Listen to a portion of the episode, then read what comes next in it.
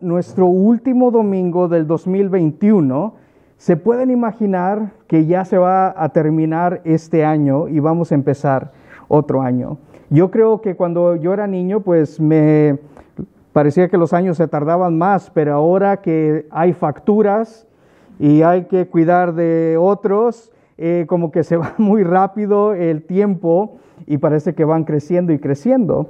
Así que espero que ayer ah, hayan tenido un, un día lleno de celebración y alegría, así como nosotros lo tuvimos ayer celebrando la Navidad.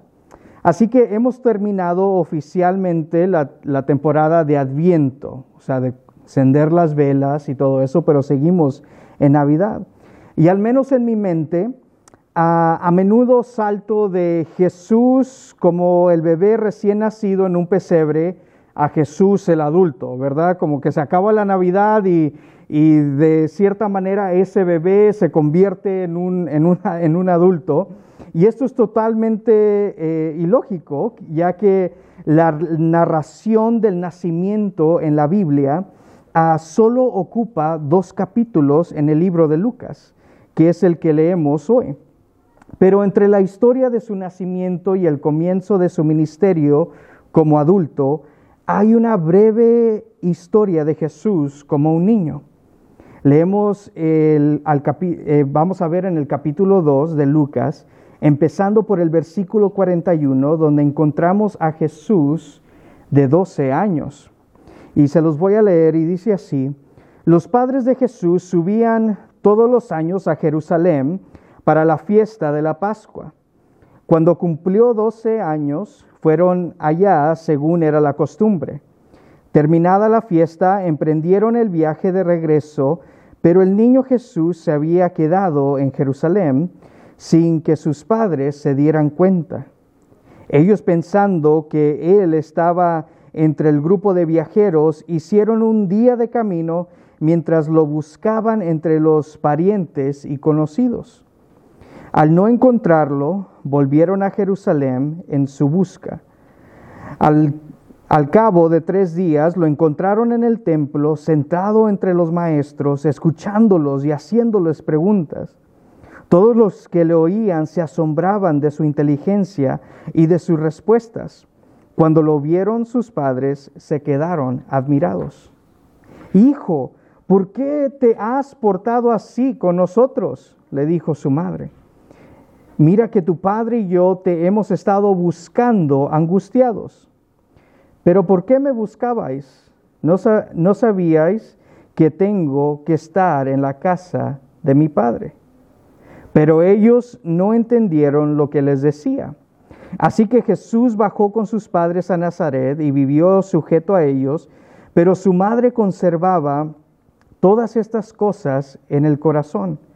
Jesús siguió creciendo en sabiduría y estatura y cada vez más gozaba más del favor de Dios y de toda la gente. Esta historia siempre me recuerda a cuando Liam era un niño pequeño, más, más pequeño de lo que es. Si eres uh, uno de los, eh, si eres un padre que está presente o si alguna vez has estado a cargo de la vigilancia de un niño, canguro, cangura, niñera, niñero, puedes identificarte con María y José, lo que debieron haber sentido en los momentos que estaban buscando a Jesús. Hay una sensación muy específica que sucede en la boca del estómago cuando quitas los ojos de tu hijo por un momento y miras hacia atrás para darte cuenta que no está donde lo dejaste. Se siente así como, ¿qué es lo que ha pasado? Ahora bien, cuando nunca he perdido a Liam durante tres días, se los prometo, porque si lo hubiera hecho, no me estarían escuchando porque Jenna ya me hubiera matado. Pero una vez, cuando era un niño pequeño y eh, estaba gateando, Jenna tuvo que trabajar hasta tarde y yo estaba a cargo del bebé. Ahí está la foto, ¿verdad? Vizca Barça. Dejé a Liam, este, teníamos nuestra casa, y dejé a Liam en nuestro salón jugando alegremente con algunos juguetes mientras que yo ah, me ponía a preparar la cena en la cocina. Después de unos minutos, que es lo que yo pienso, unos minutos, me asomé así por la esquina eh, esperando encontrar a Liam todavía jugando alegremente, pero no estaba ahí.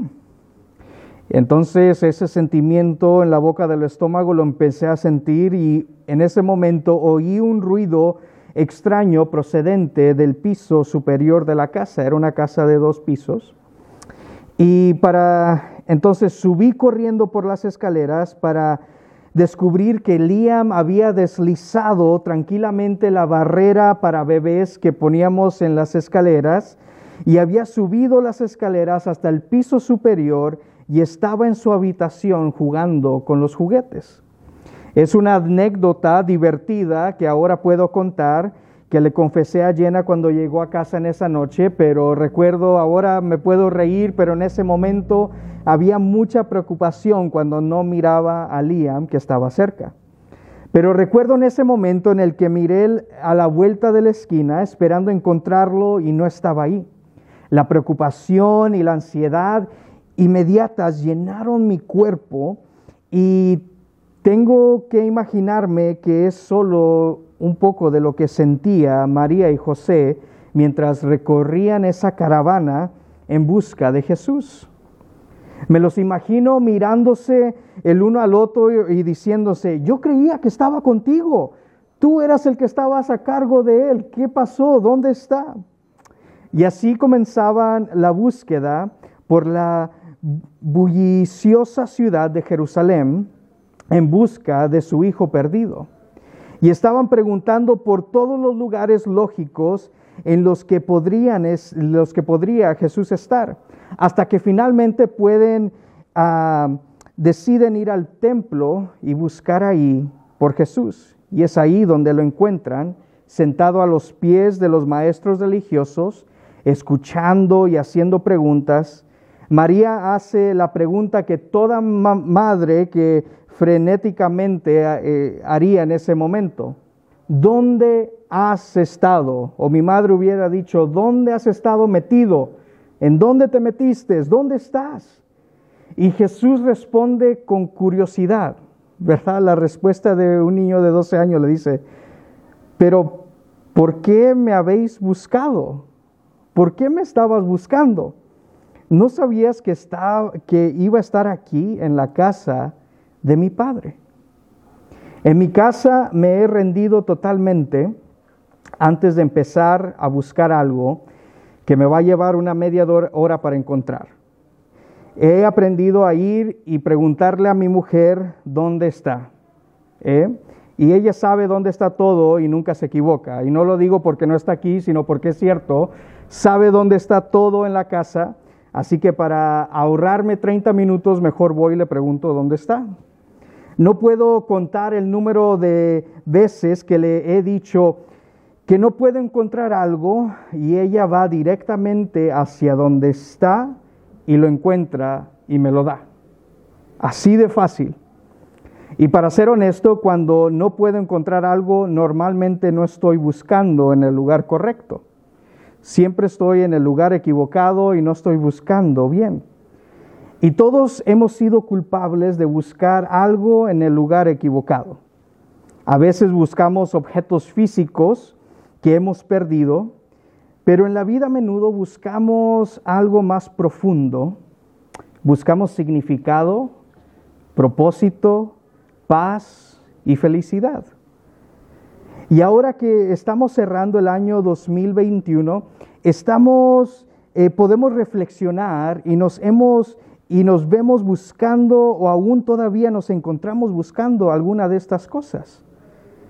Algunos de nosotros podríamos sentirnos cansados el día de hoy, en el último domingo de este año, porque sentimos que estamos buscando en todos los lugares equivocados por estas cosas. La respuesta que Jesús a sus frenéticos padres nos dice esto de Jesús. La primera cosa es que Jesús tenía un propósito específico en nuestro mundo. Jesús responde a la pregunta de su madre con verdadera curiosidad. Dice, ¿dónde, dónde más me, habré, me habrías buscado sino aquí? Yo he estado en la casa de mi padre. Es como si no pudiera concebir ningún otro lugar su madre pudiera haber buscado antes de venir directamente al, al templo. Y Jesús está diciendo, por supuesto que aquí estoy, ¿dónde más voy a estar? En cierto modo, lo, le está recordando a María todo lo que había guardado en su corazón durante su embarazo y sus primeros años de vida que tenía Jesús. Estoy seguro que en ese momento la mente de María, su mente vuelve a pensar en el mensaje del ángel para ella, en los pastores que vinieron a adorarle a este bebé recién nacido, en los hombres sabios que le trajeron regalos al nuevo rey. Estoy seguro de que en ese momento le recuerda que Jesús no es solo un, su hijo de 12 años, sino que es Emanuel, es Dios con nosotros. A medida que crece y a leer los relatos de los cuatro evangelios, vemos que Jesús ah, tiene que recordar con frecuencia aquellos más cercanos a, a Él su verdadero propósito en este mundo. Se los recuerda una y otra vez. Vemos cómo les dice, he venido para hacer la voluntad de mi Padre. He venido a buscar y a salvar a aquellos que se han perdido. He venido como luz para las tinieblas, a llevar la buena noticia a los pobres y la libertad a los cautivos, a dar su vida en rescate para muchos. Vino para que nosotros pudiéramos experimentar la vida en abundancia, para que pudiéramos reconciliarnos con Dios y convertirnos en sus hijos para que pudiéramos experimentar abundancia, el propósito, la paz que cada uno de nosotros anhelamos y que muchas veces estamos buscando. Yo te puedo decir en esta noche que este año yo he buscado estas cosas y quizás las he buscado en los lugares eh, equivocados, pero una y otra vez recuerdo el propósito de Jesús a este mundo. Nos centramos en por qué y cómo vino Jesús a nuestro mundo durante la época navideña, pero puede ser demasiado difícil perder ese enfoque a lo largo del año. ¿Por qué? Porque se quitan las luces, se quita el Belén, se quitan eh, los árboles y se nos olvida el significado de que Jesús ha venido a darnos todas estas cosas. Podemos caer en la tentación de quedar atrapados en todas las narrativas que el mundo nos ofrece con respecto a Jesús y cómo debemos de seguirle, eh, perdiendo la vista de la realidad de quién es. Y él, eh, él es el Dios que está con nosotros, como su nombre dice, Emanuel, Dios con nosotros. Él nos conoce, nos ama y quiere lo mejor para cada uno de nosotros.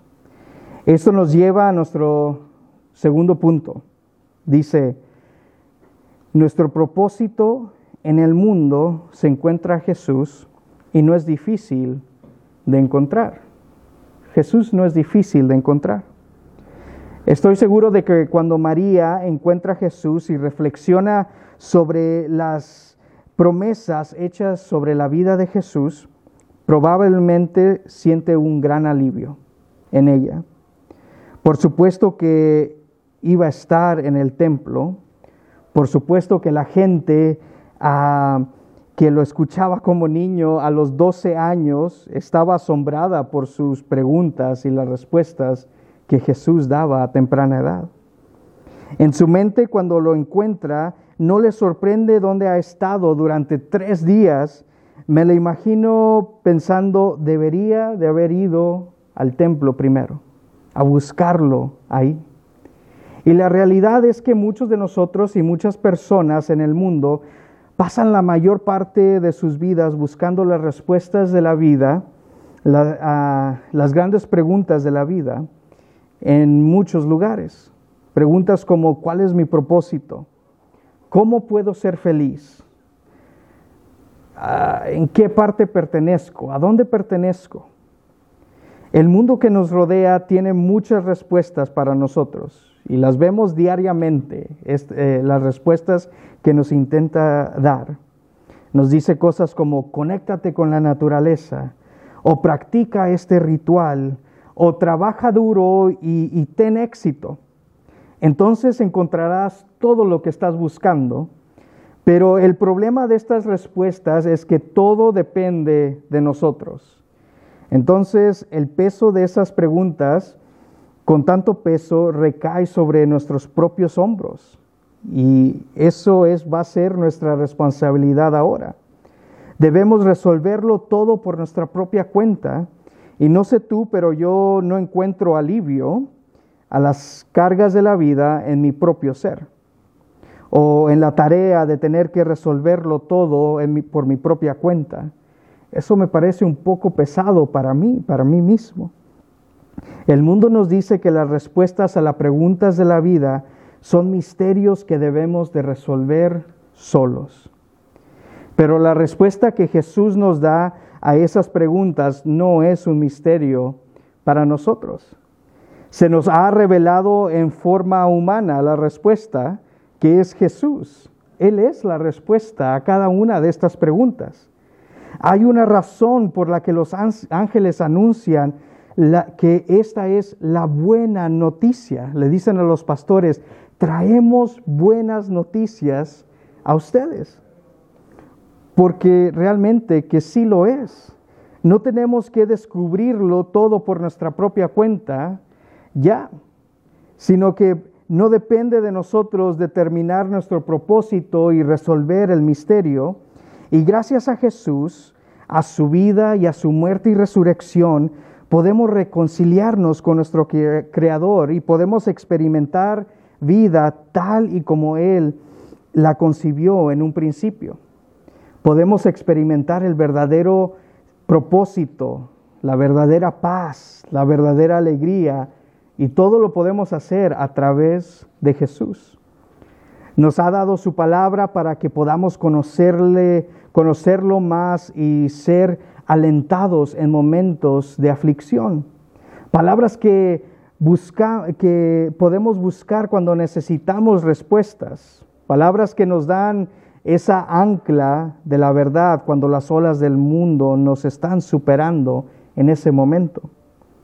Nos ha dado la comunidad de fe como una familia de creyentes personas de todas las nacionalidades y orígenes diferentes que están unidas como una sola, como, como, una sola en Él. Una comunidad que nos acepta, nos anima y nos cuida en los momentos difíciles. Y eso es una gran bendición a nuestras vidas. Nos ha dado el acceso directo a Él. Nuestra reconciliación con Él significa que podemos presentarnos ante Jesús en donde quiera que estamos, en oración, y podemos hablar con Él como es nuestro amigo. Eso es maravilloso para mí, que yo puedo tener acceso a Jesús así como lo tengo con mis amigos. Has tenido la necesidad quizás una vez en tu vida y dices, necesito hablar con alguien. Se siente que todo está muy mal y está caótico en tu vida y cada uno de nosotros tenemos a alguien en mente que siempre llamamos cuando estamos en una situación y siempre decimos, necesito hablarle a esta persona, porque sé que me va a escuchar y sé que me va a poder animar en esos momentos.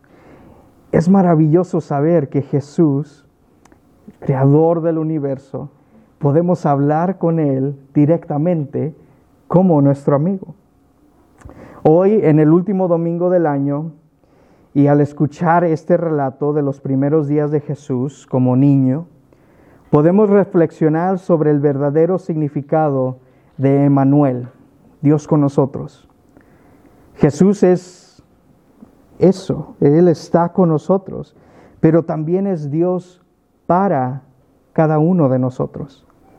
Quiere lo mejor para nosotros.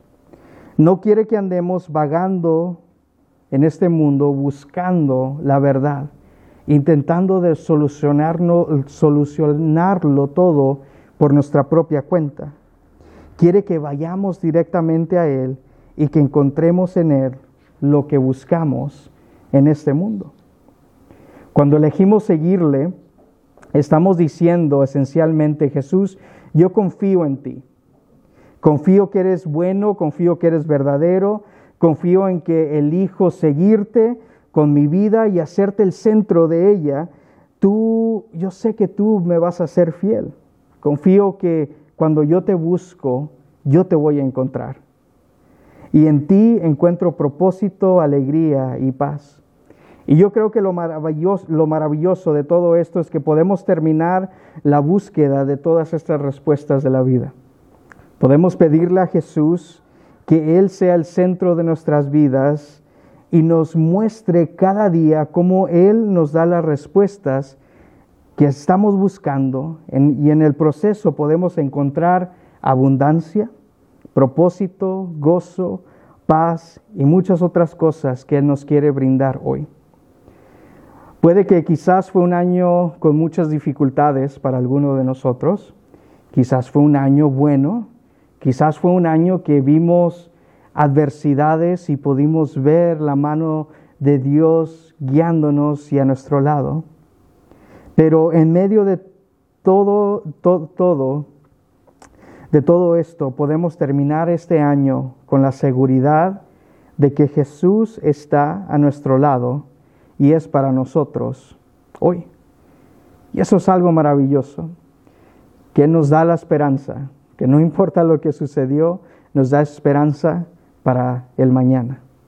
Así que en esta noche, esta tarde, y hoy es un día perfecto para tomar la decisión de seguir a Jesús si aún no lo, no lo hemos hecho. De poderle decir, Jesús, yo quiero transferir mi confianza de mí mismo a ti y que tú seas el centro de mi vida al terminar este año y al empezar este próximo año que viene pronto. Así que oremos juntos esta tarde. Y va, quiero tomar un momento simplemente para que reflexiones allí donde estás, cada uno de nosotros, reflexionar en este año pasado y poderle decir, Jesús, quiero que tú me sigas guiando Quiero seguir caminando contigo. Quiero tener esa confianza en saber que tú eres para mí. Así que tomemos unos segundos ahí donde estamos. Jesús, te queremos dar gracias en esta tarde de que podemos ver que tú has venido para podernos ofrecer descanso de intentar de resolver todo en esta vida por nuestra propia cuenta. Podemos descansar en el saber que tú nos quieres dar plenitud, tú nos quieres restaurar, tú quieres traer paz y gozo a aquel que quizás se siente con tristeza en su corazón. Tú eres un gozo viviente, Jesús. Podemos poner nuestra confianza plenamente en ti, Padre, porque tú eres alguien quien eres confiable.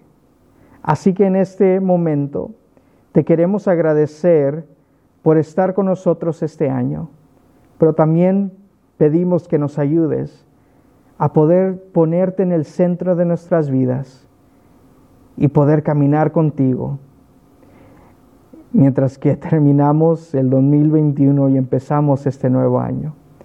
Te queremos dar las gracias a ti por esa oportunidad que tú nos das hoy. En tu nombre oramos, Jesús. Amén.